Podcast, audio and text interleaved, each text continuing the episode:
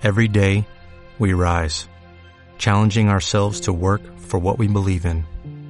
At U.S. Border Patrol, protecting our borders is more than a job, it's a calling.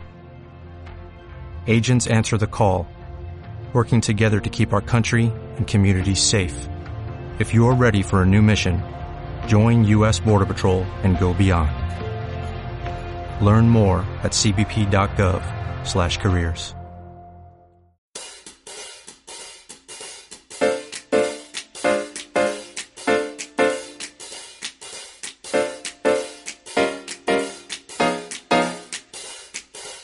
Hola, muy buenos días, tardes, noches, o sea el momento que sea en que estés escuchando. Soy Santiago Torre y esto es Liderazgo Comercial, un programa en el que vamos a hablar de todo lo que a ti, como responsable de ventas, te interesa oír. Un podcast para ayudar a directores comerciales, jefes de ventas, gerentes y propietarios de negocios en su día a día en aspectos comerciales y de liderazgo. Bienvenido. Antes de empezar, permíteme que te indique que trabajo con responsables de ventas y propietarios de empresa para que sus equipos comerciales consigan vender más y mejor con los mismos recursos. Luego, a través de formación y mentoría en productividad comercial y liderazgo. Si quieres formación de calidad para tu equipo comercial o mentoría para ti, me tienes en www.santiagotorre.com. Miércoles 3 de julio de 2019. Los miércoles nos toca un nuevo episodio de ventas, ventas desde cero. Y eso es precisamente lo que vamos a hacer hoy. Hoy voy a tocar un tema que, bueno, pues el, el lunes subí una infografía en un PDF en una sola página, una infografía de una página en LinkedIn. Y era el primer PDF que subí. Decía, nunca ha sido un documento PDF. Quiero ver cómo funciona. E impresionantemente ha tenido un movimiento bestial, ¿no? Para lo que suele tener lo que yo publico. De hecho, David Díaz Robisco me dice, Santiago, ve a verás cómo vas a subir muchas más porque LinkedIn premia, ¿no? El algoritmo de LinkedIn limpia, eh, premia mucho los PDFs y le va a dar mucha difusión. Y efectivamente le ha dado una difusión tremenda, ¿no? O sea, para, para que te hagas una idea, yo vengo a tener solicitudes de contacto, no sé, dos, tres, cuatro al día. Un día que un día que sea bueno, pues pueden ser alguna más, cinco o seis. Bueno, pues ayer, en, las últimas 24 horas de, desde que subí, he tenido más de 75 solicitudes de contacto. Algo realmente impresionante y supongo que es debido a la, a la infografía. Bueno, pues entonces, como también he recibido concretamente tres correos, hoy es martes la tarde, y he recibido ya tres correos de personas que me han dicho, oye, ¿por qué no comentas esto en el podcast? Yo lo que voy a hacer, voy a comentarlo en el podcast. Voy a hacerla, esa infografía audible o hablada, así, que sin mucho más, comenzamos.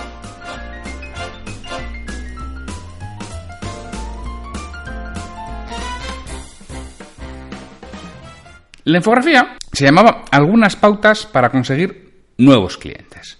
Y está dividida en tres bloques, en cuatro bloques, perdón, que es, decía, posicionamiento, diferenciate de los demás, sala a buscar cliente y a seguimientos, en total con 18 puntos, que es lo que teníamos.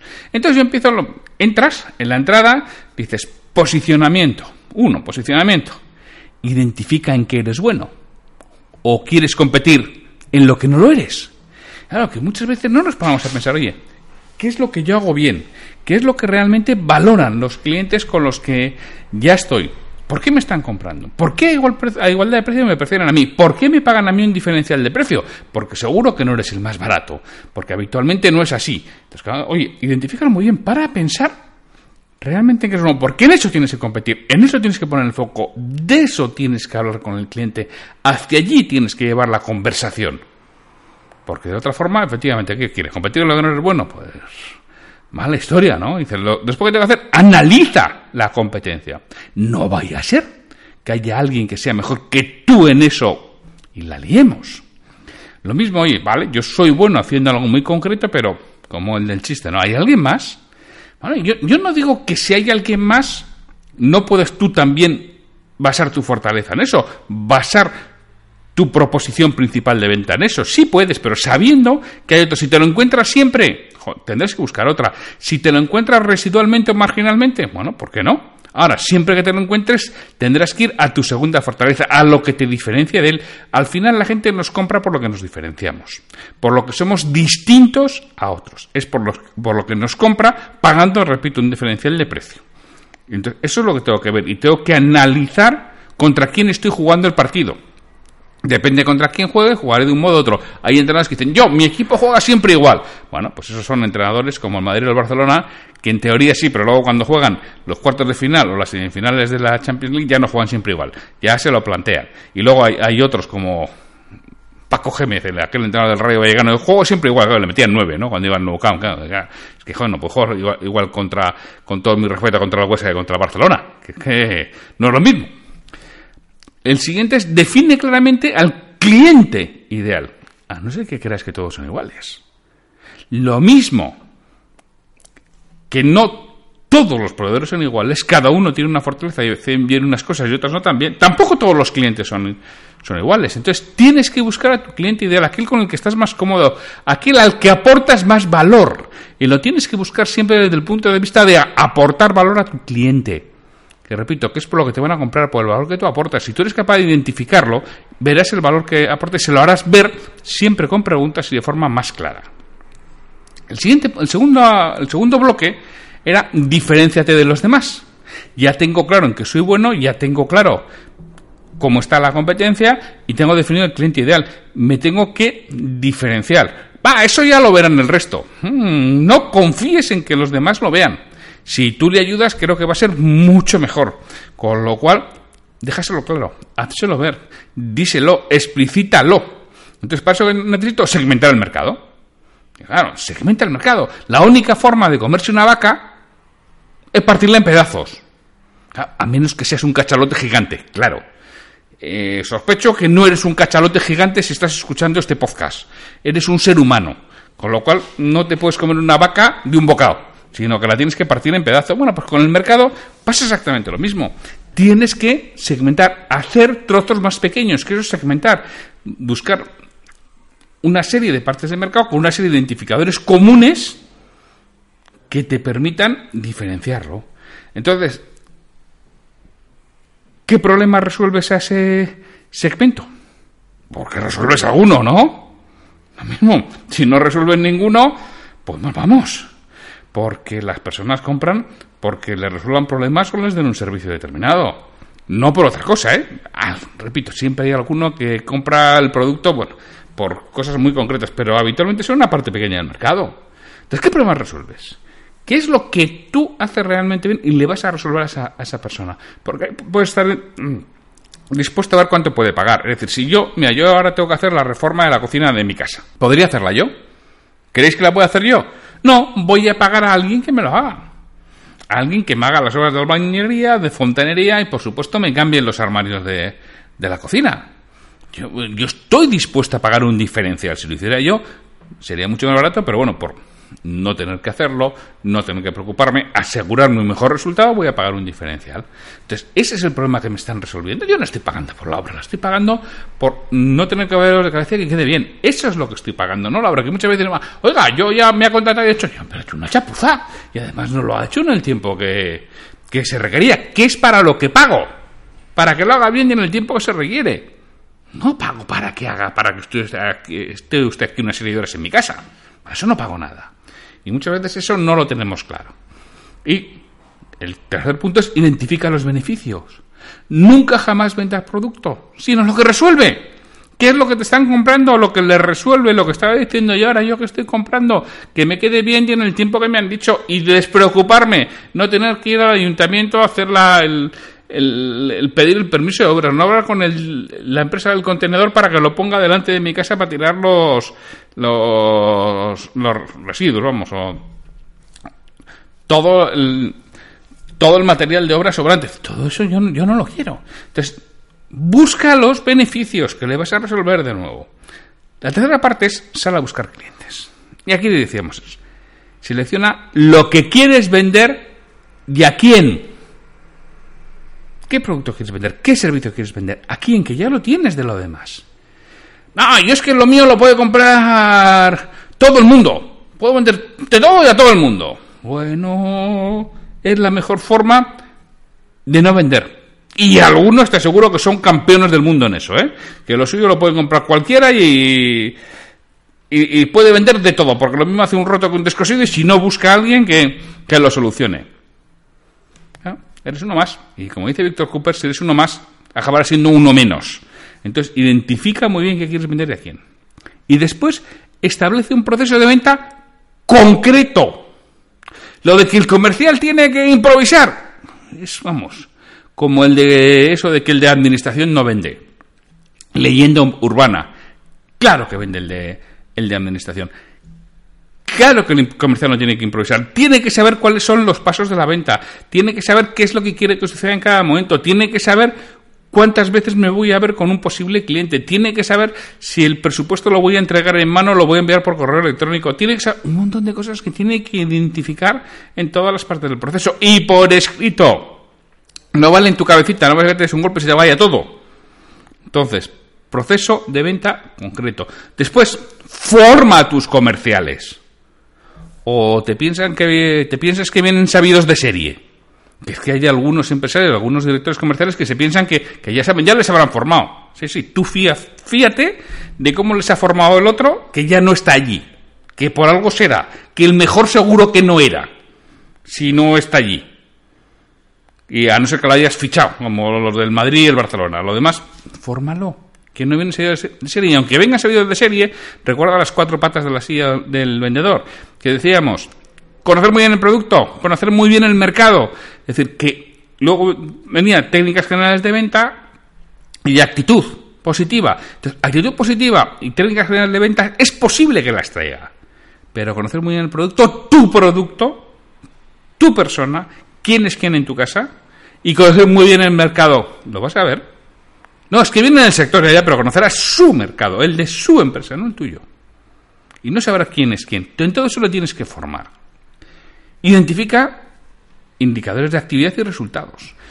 Todo lo que no se mide no mejora. Y si mejora no sabes ni cuánto, ni por qué, ni debido a qué ha mejorado. Y qué puedo hacer para que siga mejorando. Con lo cual, indicadores de tanto de actividad como de resultado. ¿eh? Porque lo importante es hacer lo correcto, pero claro, que me dé resultado, si no igual lo tengo que modificar. Planifica qué hay que hacer, cuándo y quién y cómo debe de hacerlo. Otra cosa importantísima. ¿Qué tiene que hacer y quién? ¿Y durante cuánto tiempo? Pues claro, la otra alternativa es que el vendedor improvise. Ya hemos visto dónde nos lleva, ¿no? Es decir, planifica cuánto tiempo. Eso es tener una hoja, una hoja de la semana ideal y ver cómo se están llevando los tiempos. Claro, asegúrate de que se hace.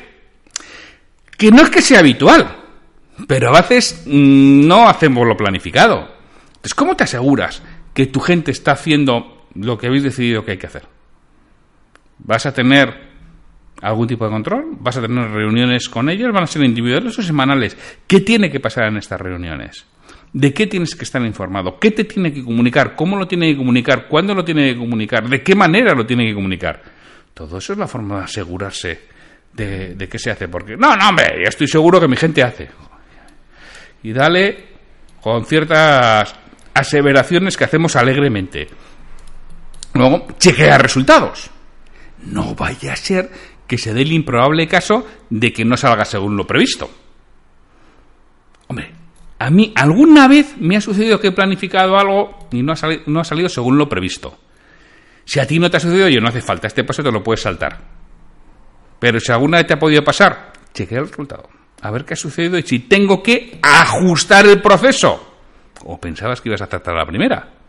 Yo, desde luego, no, no suelo acertar la primera. Tengo que ajustar el tiro. No llego, disparo a la diana y ¡zaca! en el centro. No, no habitualmente se me va un poco y tengo que, ajustar la, mira. Y luego entramos en el cuarto punto de haz seguimiento. Entonces, según acabe la entrevista de 90, calendariza cuando hay que hacer el seguimiento. Es el mejor momento. Es el momento en que dices, aquí tengo que hacer un seguimiento la semana que viene, mañana, el mes que viene, dentro de dos años, y luego cúmplelo. Porque luego lo que nos sucede es yo digo, va, a este le tengo que llamar el lunes de la semana que viene. ¿Y qué suelo hacer a veces? lunes, las 9 de la mañana, no, ahora está reunido, seguro que es la reunión mensual, le, llamo un poco más tarde. Las 11, uy, la, hora del café. No, ya, ya, a las 12 que ha vuelto del café, le llamo a las 12 me lío y ya me dan la 1 y cuarto. Uy, la 1 y cuarto, está pensando en si a comer o si voy a comer. Ya, ya a la tarde le llamo. Y así va pasando el tiempo y total voy procrastinando o voy posponiendo aquello que, que me toca hacer. Entonces, cúmplelo calendariza cuándo es el mejor momento, que es el momento, el momento de hacer la entrevista es cuando tienes esa sensibilidad, cuando lo tienes claro, cuando mejor puedes decir cuándo es el momento. Y luego, por supuesto, cumple. Mantén siempre el derecho de contactar. Si sales con un ya te llamo yo, estás muerto. O sea, peleate, vamos, a de huello, con el quédate siempre con el derecho de llamar. No, ya te llamo yo, vale, pues si no me has llamado una semana, contacto. Si aún así tampoco, oye, rebate las objeciones. Si esa objeción te suele surgir, ya sabes cuál es la mejor manera de afrontar una objeción, prepararla de antemano, tenla preparada. Así que en alguna ocasión saldrás con el ya te llamo yo, vale, olvídate, ya eso lo puedes dar por perdido. Puedes quemar la ficha de posible cliente. Porque si tú has intentado rebatir la objeción con dos o tres argumentos y no ha habido forma, no tiene ni el más mínimo interés. Entonces le tienes que decir, no, perdona. El ya me te llamo yo no te interesa para nada. Dímelo y no vamos a hacer perder el tiempo, ni tú ni yo. ¿Eso no es muy directo? Pues no te puedo decir. Igual sí, pero creo que suele ser lo mejor. Luego, ten paciencia. La mayoría de las ventas se dan más allá del quinto contacto. Eso dicen las estadísticas. Y la mayoría de los vendedores no pasan del segundo. Es decir, estoy la primera vez, hago una llamada de seguimiento y campana y se acabó. Como en el 1, 2, 3, ¿os acordáis del 1, 2, 3? Aquello que, aquel programa de Chicho Ibañez Serrador, bueno, pues que llegaba un momento cuando se acaba el tiempo, tocaba una campana y decía ¡campana! y se acabó. Bueno, pues los, la mayoría de los vendedores no pasan de ese, de ese primer seguimiento. Y efectivamente, las ventas se dan de forma lenta. Esto hay que cocinarlo a fuego lento, como las buenas alubias, que se hacen a fuego, a fuego muy lento, con lo cual, ten paciencia. Y a medio y largo plazo, se vende mucho más con método y constancia que con talento e improvisación. Así que ten paciencia, ten método, ten constancia y haz lo correcto y verás como a medio y largo plazo llegan los resultados. Es que necesito los resultados y los resultados ya. Eso es porque ayer no empezaste a hacer esto de a medio y largo plazo. Combina combina el corto con el largo, porque está claro, si solo me dedico al largo no como y me muero. Pero si solo me dedico al corto, estaré condenado a estar toda la vida en la carrera de la rata, corriendo, corriendo, corriendo, corriendo y corriendo. Y claro, si eres responsable de un equipo comercial, que si estás oyendo este podcast es posible que lo seas, esta parte es esencial. Es decir, dedica tiempo a estos 18 puntos que que te he dado. Posicionamiento, diferenciación de los demás, salir a buscar clientes y hacer seguimiento. Dedícalo de forma calendarizada y bien hecho. Y si no, si no puedes solo, déjate ayudar. Que hay gente que te puede ayudar con esto y es esencial porque es la forma de que vivas mejor a medio y largo plazo y no estés permanentemente como pollo sin cabeza, corriendo con la lengua afuera y no llegando a ningún sitio y con escaso control sobre lo que está sucediendo porque te falta alguno de estos puntos. Bueno, pues espero que haber satisfecho los deseos y las peticiones de esas personas que me decían, oye, joder, ¿por qué no interpretas esta infografía que me ha gustado muchísimo y me parece tremendamente útil? Hay alguno que, me ha dicho que hasta la va a imprimir y la va a tener puesta en la, en la pared para que no se lo olvide nunca. Es un orgullo, ¿no? Cuando preparas una cosa de esta y alguien te lo dice, dices, pues qué bien haber servido de, de ayuda y apoyo a los demás, que al final es lo que, lo que buscamos, ¿no? Quienes nos dedicamos a ello. Pues Muchísimas gracias por estar aquí y mañana nos oímos con un nuevo episodio, en esta ocasión sobre aspectos de liderazgo. Pues sin mucho más, hasta mañana. Me gustaría contar con vuestra retroalimentación y que me digáis qué es lo que quisierais escuchar, sobre todo para los monográficos de aspectos comerciales y de liderazgo. Si este episodio te ha aportado valor, te agradecería que lo compartas en redes sociales para que otras personas lo conozcan. Me ayudarás a ganar difusión y que este esfuerzo que realizo con el programa cobre sentido. Mira, si este episodio lo escuchas en iTunes, te agradecería una reseña de 5 estrellas en la plataforma. Si lo haces en iVoox, puedes darle al botón de me gusta en cada episodio que escuches o dejarme un comentario en lo que es el programa Liderazgo Comercial. Te lo agradeceré muchísimo y responderé todos los comentarios y haré mención en un nuevo episodio del podcast. Para cualquier duda, consulta, comentario o para contratarme, para que trabaje contigo y conseguir que tu equipo comercial venda más y mejor, me puedes encontrar en mi web www.santiagotorre.com o en el correo podcast arroba santiagotorre.com. Hasta el próximo episodio.